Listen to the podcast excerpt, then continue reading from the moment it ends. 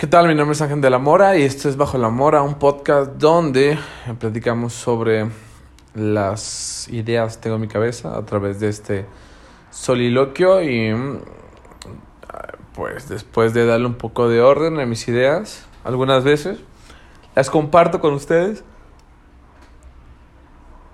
para recibir un tipo de retroalimentación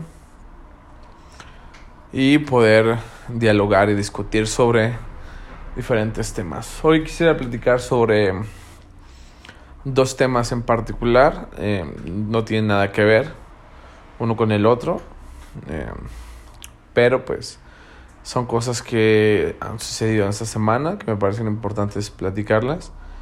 Y lo primero que tengo que decir es que estoy acostado, acabo de llegar a mi casa, eh, salí, estoy un poco cansado, entonces estoy acostado en el sillón y mi celular, donde estoy grabando, está encima de mi estómago. Entonces, si escuchan cosas extrañas, pues son mis tripas queriéndose comunicar con ustedes. No se asusten. No, no quería empezar por ahí, pero pues ya comenté que, que acabo de llegar y es porque fui al cine a ver la película de Duna o, o Doom en inglés creo que se pronuncia, no lo sé. Y llevaba pues eh, desde que salió hace como un mes, yo creo que ya es un mes.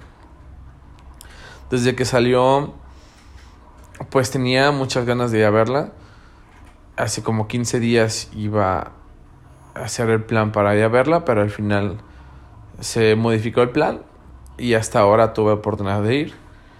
Y pues tengo un montón de cosas que decir creo que sí vale la pena darse la vuelta a ir. Y en especial porque ahorita no hay nada interesante, no hay nada bueno. Mm, sí, no recuerdo qué otra película me llamó la atención.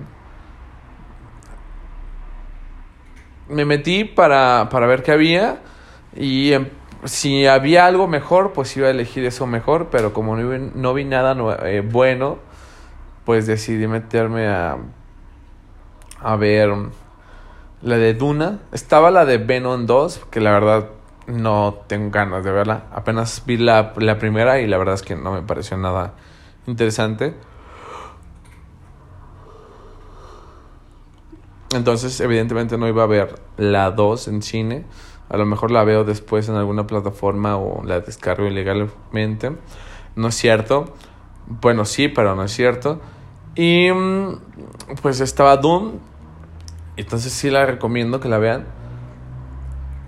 Y algo que me genera, me generó esta película, el sentimiento más eh, importante que me deja esta película es eh, cómo se siente bien cuando no les importa presentar una historia rápida. Como que no les surge em, presentar una historia eh, fugaz para luego, luego presentarnos como el clímax de la historia. Em, hace tiempo platicaba con un amigo y me decía que en realidad hay como siete libros o hay como para siete películas, hay material para siete películas o más. Entonces es una historia que, que va a ser larga y que espero que le sigan, eh, que la continúen, pues, que no se quede solamente en este primer intento. Pero me gustó mucho la sensación de que se está dando el tiempo para desarrollar bien la, la trama, la historia completa.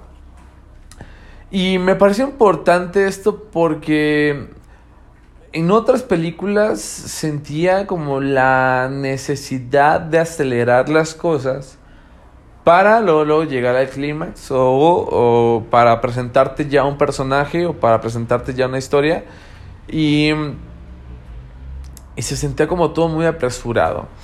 Creo, por ejemplo, eso pasa mucho en las películas de Marvel, que cuando quieren incluir a un nuevo personaje hacen una película súper rápida, con una historia súper eh, resumida, muy corta. No sé, sentí eso con Thor, sentí eso con la, la Capitana Marvel. que no se les dio como la, la maduración suficiente a, a sus historias. Y el chiste era como ya sacar algo para que ya conociéramos al personaje y ya pudiéramos verla en la película estelar que es la de Ed Game, ¿no? Entonces, se nota esa, esa eh, prisa, esa necesidad de contar las cosas rápido. Y la verdad es que, pues, quedan muchísimos eh, cabos sueltos, quedan muchísimas dudas, se siente muy acelerada. Y así mm, hay un montón de películas. Y la Liga de la Justicia también la sentí así. Tanto el corte de este Zack, o ¿cómo se llama? Sí se llama Zack Snyder.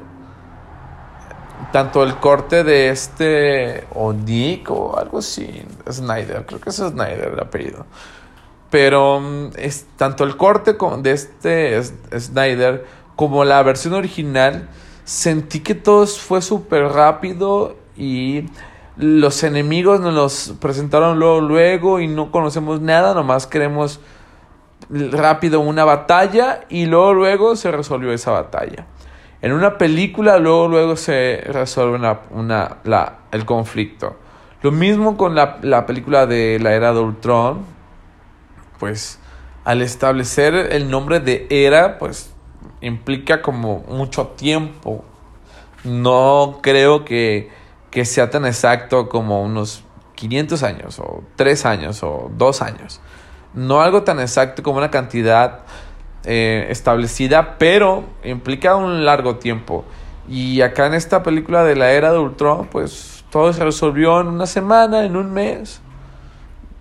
Y, y ya, entonces los problemas no, no trascienden de más de dos películas.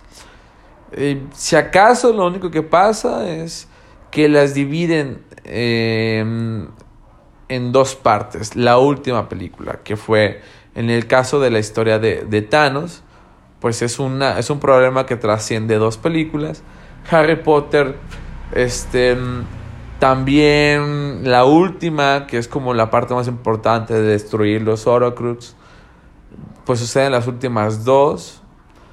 Mm, quizás es menos la idea que de Harry Potter, pero, pero creo que las primeras tres películas son como cosas muy aisladas de la trama principal de, de Voldemort. Y así con un chingo. También lo mismo pasa con eh, las últimas tres películas de Star Wars, que también sentí como todo muy ya acelerado, apresurado. Um, y la verdad es que se siente como muy... como comer una sopa maruchan. Así se siente pues sí está sabrosa, está entretenida, está rica, pero pues así como te tardas dos minutos en, en hacerla, te la comes en dos minutos y, y el problema es de que te dura ahí tres meses en el estómago. Pero esta historia de Duna me gustó porque esta película es apenas la introducción a toda la historia enorme que, que se viene. Y en realidad no pasa nada tan importante o no hay una gran batalla o no hay un gran clímax. Y se disfrutó, o por lo menos yo la disfruté. Y, y, me gustó ver que tienen esa calma para presentarte las cosas, para presentarte poco a poco las, la información que necesitas. Y pues dejarte picado para lo que viene, pero te lo va dando con, con un gotero. Yo creí, por ejemplo, que Zendaya iba a salir con mucho mayor frecuencia en la película, y pues no, sale en realidad como 10 minutos en, en las 3 horas que dura la película. La verdad no sé cuánto dura, pero se siente un poco larga. Y la verdad es que seguramente Zendaya va a ser un, un, personaje eh, eh, o va, va, a tener un papel muy protagónico en la, en la saga. Pero en esta primera película mmm, sale 10 minutos. Seguramente las que vienen va a tener mayor protagonismo. Pero agradezco que quedo con un buen sabor de boca que se dieron el tiempo de presentarnos toda la información de manera pausada, de manera tranquila y que se siente que es una primera pieza de un rompecabezas. Es una pieza de unas eh, de otra composición mucho más compleja. Se siente de esa forma. Y a diferencia de otras películas que se siente que en, una sola en una sola película en dos horas ya hay su inicio, su desarrollo y su fin. Y de vez en cuando meten alguna información que nos puede servir para la trama principal. Que en el caso de, de Marvel, por ejemplo, pues será solamente los, las escenas post créditos. Y la verdad es que, pues sí, está chida, pero mm, no creo que, que, que, que, esté, que sea bueno que todo el tiempo estemos consumiendo eso. Y me parece también interesante que lo hagan porque es poco común hacerlo en, en, una, mm, en una película. Creo que esta, esta idea la tenemos más presente en las series. Que mm, pues las historias son mucho más complejas, mucho más largas, pero te las van presentando en capítulos.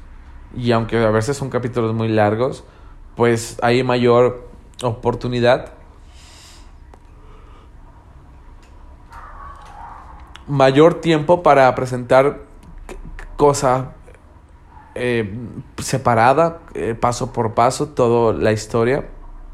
Y en cambio, pues el formato de la película, pues es como, tiene solamente dos horas, tres horas cuando mucho, ya cuatro es demasiado, para presentar todo y que la gente salga satisfecha. Mm, creo que una parte de mí sí quería ver y escuchar algo más chido, pues, o sea, una batalla así enorme o un conflicto súper grande. Pero la otra parte estaba mucho más satisfecha de que no fuera así, que se entendiera como una primera parte y, y, que lo demás pues viene en el futuro. Eso me parece muy interesante. Creo que eso pasaba con el Juego de Tronos, que las primeras temporadas pues había como mucha tranquilidad para contar las historias y pues al final, las últimas dos, todo lo apresuraron. Y creo que esa es la mayor crítica que he escuchado sobre, por ejemplo, la, la decadencia de, de la Targaryen, de Daenerys, que se llama? Que pues en dos capítulos ya se vuelve loca completamente. Que pues había justificación, pero hubiera estado más chido que, que la que la desenvolvieran más ese proceso de la locura, ¿no? Cosa que sucede, por ejemplo, con Cersei, el personaje de la reina em, Lannister, que tiene un arco, su personaje muy, muy chido y, y es durante toda la serie. Y el arco con Targaryen es, es, lo aceleran al final. Yo espero que le vaya muy bien a esta película para que se pueda hacer más. Me parece que ya confirmaron que va a haber una segunda parte, pero ojalá sí funcione para que la terminen. Porque luego va a pasar como la de Crónicas de Narnia, que solamente se quedaron en la tercera, como de siete libros. Y pues yo no era muy fan, pero si hubiera. Fui a las, a las tres, a las tres películas al cine. No era fan, no me encantaban, pero sí me parecía una historia interesante que al final pues no la supieron hacer o no sé y, y bueno la terminaron. Había un rumor que creo que Amazon lo había comprado o Netflix o algo así lo había comprado, pero pues no, no se ha visto eso. Me gustó mucho la, la música, los efectos especiales, la calidad del audio. Había momentos en que era abrumador el sonido, pero a la vez lo disfruté, o sea, me gustó mucho la experiencia sonora de, de la película. Por cierta naturaleza de hacer una película de espacio, pues hay sonidos de naves, sonidos de, de animales extraños que pues no son como muy comunes escucharlos en nuestra cotidianidad, Entonces, pues son como sonidos muy abrumadores, muy impactantes. Y, y, pues evidentemente en la sala del cine pues se disfruta mucho. Y eso es algo que, que, que me pareció muy, muy interesante. La sonoridad, todo el tiempo, la música y el sonido y los efectos especiales acompañan las imágenes y, y se disfruta mucho. La verdad es que, que me gustó mucho. Me recuerda mucho a Interestelar, que también hace un trabajo sonoro muy, muy chido. Y me recordó también mucho a, a la parte de la película de Roma, de Cuarón, cuando están en, en el mar, casi en la última parte. Que, que la, la sonoridad es increíble. Yo la vi en, un, en una sala de cine de la Universidad de Guadalajara que tiene muy buen equipo de sonido y, te sentías dentro, te daba miedo, yo estaba muerto de, de miedo por las olas en esa película y acá o sea, sentí mucho miedo al estar en los conflictos de la arena que, que se ven en la película. Que al final pues es como cosas muy parecidas, la arena y el mar. Mmm, son extremos opuestos, pero al final son como cosas muy parecidas. Y la sonoridad afectaba mucho. Lo que no estoy como muy satisfecho es la historia. Creo que es una historia que ya hemos visto. Me recuerda mucho al Avatar de James Cameron. Que, que por cierto estoy esperando con ansias que ya saquen las siguientes películas. Y a la vez, Avatar me recuerda a Pocahontas de Disney o la historia de Pocahontas. De este extranjero que llega a un nuevo lugar y tiene que hacer un proceso para ser parte de la tribu y, el, y se une eh, a la tribu y ayuda a emanciparse a esa tribu. Me suena mucho a, a estas historias que no son como nada nuevas. Y seguramente hay, hay más historias así. Eh, también el planeta de los simios me parece un poco como esa, esa, esa historia, ¿no?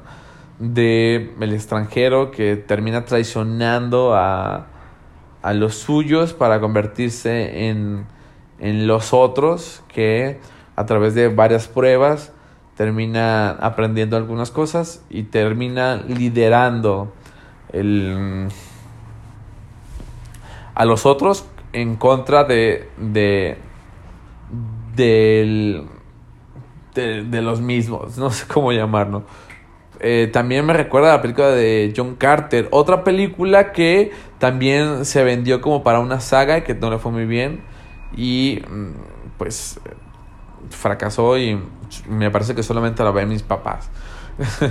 mis papás todo el tiempo la están viendo, les gusta mucho y es una buena historia, o, más bien hay cosas interesantes, pero también la historia es la misma. En la comunidad hay un protagonista que los traiciona a esa comunidad, se va al otro bando y eh, lo adoptan como uno de ellos y lucha contra ellos. Entonces, eh, esas historias ya hemos visto seguramente esas historias tengan que ver con alguna historia real de, de nuestro mundo, ¿no? No sé, de la guerra de, algún país, seguramente. Em, es una historia que varios países la, tienen como, como, como suya. Pues bueno, también la misma historia de Jesucristo podría ser eso.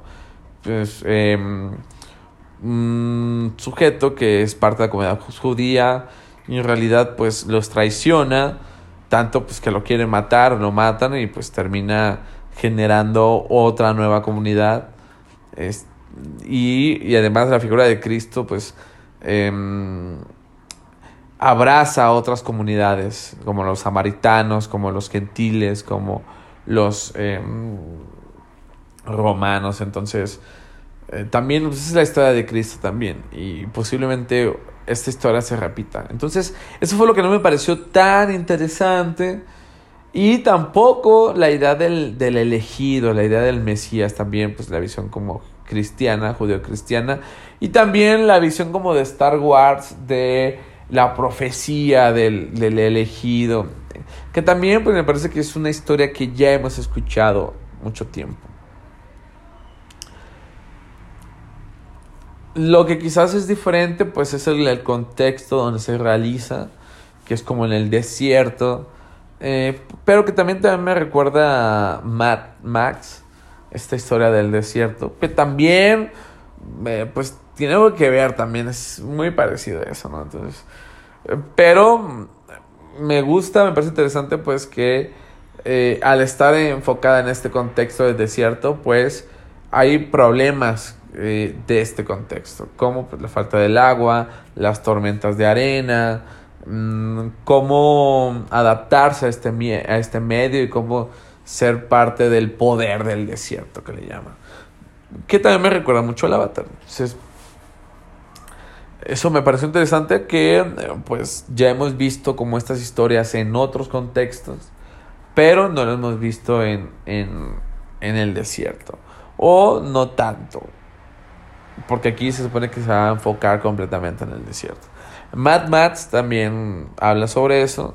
La historia de Mandalorian también tiene en algunos momentos algo así como escenas del desierto. De hecho, el personaje, esta criatura que es un gusano del desierto, pues ya lo hemos visto en diferentes historias. Eh, no me parece tan original, pero pues tiene ahí su, sus detalles bonitos. Estéticamente el animal está muy padre.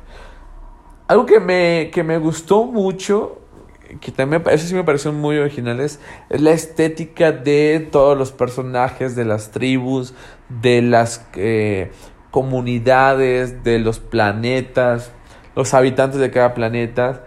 Y pues ya nos piensan a mostrar pues, que hay diferentes tipos de, de personas o tipos de habitantes de diferentes mundos. Y la estética que cada uno los identifica está muy, muy interesante. Me gustó mucho el vestuario, el trabajo de, de maquillaje para darle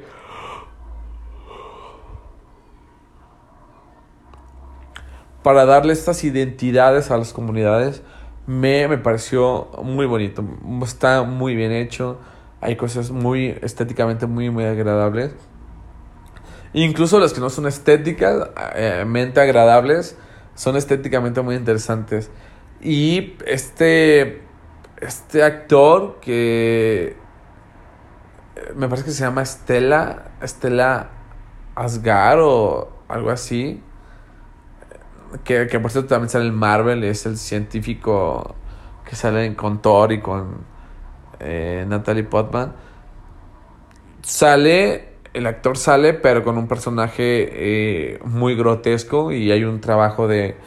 Quiero pensar que es, es, es make-off, o sea, que es un disfraz, que es maquillaje y, y prótesis, esas cosas, y, y no es algo digital. Me gustaría pensar que es algo mucho más artesanal que lo digital, pero casi ni se aparece, es una cuestión muy, muy grotesca.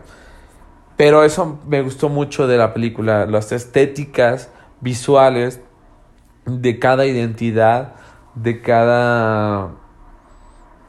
Mm, de cada habitante de cada mundo, me, gustó mucho. Y, y, creo que eso va a ser uno de los elementos fuertes de la saga. Otra cosa que me pareció interesante, pero que también me recuerda ya otras historias, es que hay una intención política y estratégica dentro de la política. Estos eh, como casas, como mm, feudales, o sea, feudos, que pues hay como cierta estrategia para destruir la casa de otro de otra persona que eso ya lo vimos en Juego de Tronos y que Juego de Tronos lo hizo verdaderamente impecable esta conflicto político entre casas. Y aquí no pues nos están planteando eso, que hay, que hay casas, hay, hay familias que tienen, que son duques, que tienen, que son feudos de, de ciertas cosas. Y pues está la tensión eh, política, este conflicto político y esta estrategia política de, de mover las piezas para ganar. Eh, que creo que es una crítica que se le hizo a Star Wars, que se quiso meter como muy en ese aspecto, pero que nunca le salió. Ni en las primeras tres películas, ni en, la en las segundas películas. Y ya en las terceras películas ni siquiera hicieron el intento. Pero cómo plantear este, este juego de poder entre, entre personas, pero como una estrategia muy política, como lo que pasa en House of Cards, pero mm, pues con un tema como alienígena, un tema espacial. Y hasta ahorita me, me está pareciendo interesante. Mm, ya lo hemos visto y, y, creo que hay otros elementos que lo han hecho mucho mejor, como Juego de Tronos. Lo maneja de manera impecable. Pero vamos a ver cómo termina cómo termina esta, esta saga. Que espero que, que sí se pueda terminar esta saga. Entonces, ahí es otro elemento que, que noté como que quisieron implantar como esta lógica política entre, entre las casas o las familias eh, y como este punto estratégico. Que me imagino después van a surgir otras cosas más. Pero que ya es algo que ya hemos visto. Entonces, creo que eh, para concluir, son es una historia que ya conocemos, que ya hemos visto en otras partes y que lo novedoso pues es quizás la calidad con la que está hecha, la verdad es que se nota que le metieron un montón de empeño en cosas muy muy concretas y detalles muy específicos como la música, como el vestuario, como la calidad visual, es una experiencia visual muy muy importante, muy interesante. No me parece que sea una historia em, o una película que le hicieron por hacerla como de, de bajo presupuesto y pues el chiste es sacarla como que siento que eso pasa con muchas películas de, Netflix que el chiste es como sacar historias a la bestia y no importa lo demás, el chiste es sacar y sacar y sacar. Se ve que esta película es como muy artesanal en ese aspecto. Tiene muy buen cast. Y Timothy no me termina de encantar. Me parece que no está chido. Pero quitando a la él, los demás actores que salen son muy buenos actores. Me parece algo muy chido. Eh, pero también no sé a quién pondría en lugar de Timothy. Evidentemente tampoco podría Tom Holland, que es el personaje, es el actor que ahorita están poniendo en todo. Tampoco lo pondría a él. Pero Timothy no me está encantando y Zendaya tampoco me encanta. Eh, no sé, pero creo que tengo un problema directamente con Zendaya. Ya la he visto en otras películas y siento como que, pues no, no me termina de encantar su propuesta actoral. La vi en la película de em, Charlie y Mary, creo que se llama. Creo que se llama así un drama de una pareja. Y me pasa lo mismo que con Tom Holland. Siento que lo están poniendo en papeles como de personas más adultas y su anatomía es como muy de jóvenes todavía. En esa película de, de, de esta pareja de, que se está peleando, Charlie and, Mary, creo que se llama. No me acuerdo si es Charlie o otro nombre. Pero Mary sí es. Eh, la pareja que le ponen, pues ya se ve que es un hombre ya grande, treintañero. Y no sé cuántos años tenga Zendaya, pero se ve muy chavilla. Pues, ¿sabes? La verdad es que se ve muy, muy chava. Entonces, siento que eso, no sé, no me termina de convencer en los papeles que les han dado. Me parece bien verla en Spider-Man, porque junto a Tom Holland.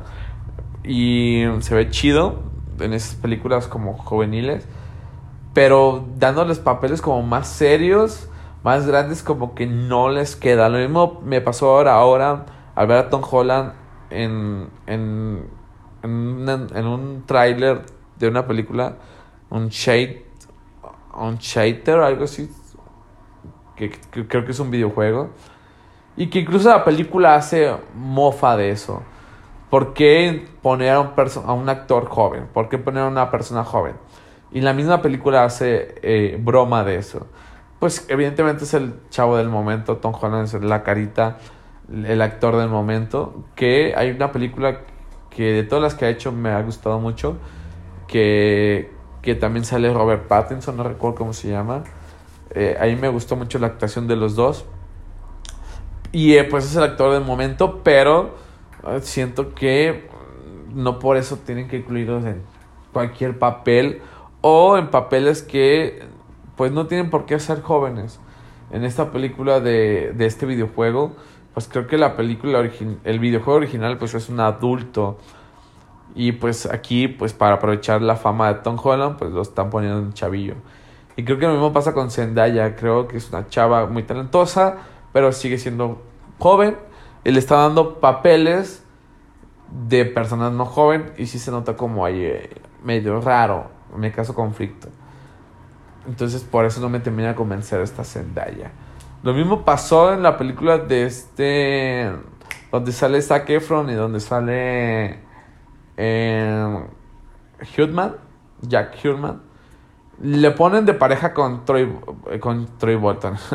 con este... Zac Efron. Y Zac Efron pues ya, ya está grande. Ya es un hombre maduro. Ya, ya, ya está grande. Y se ve muy, muy rara la diferencia de edad entre Zac Efron y, y Zendaya.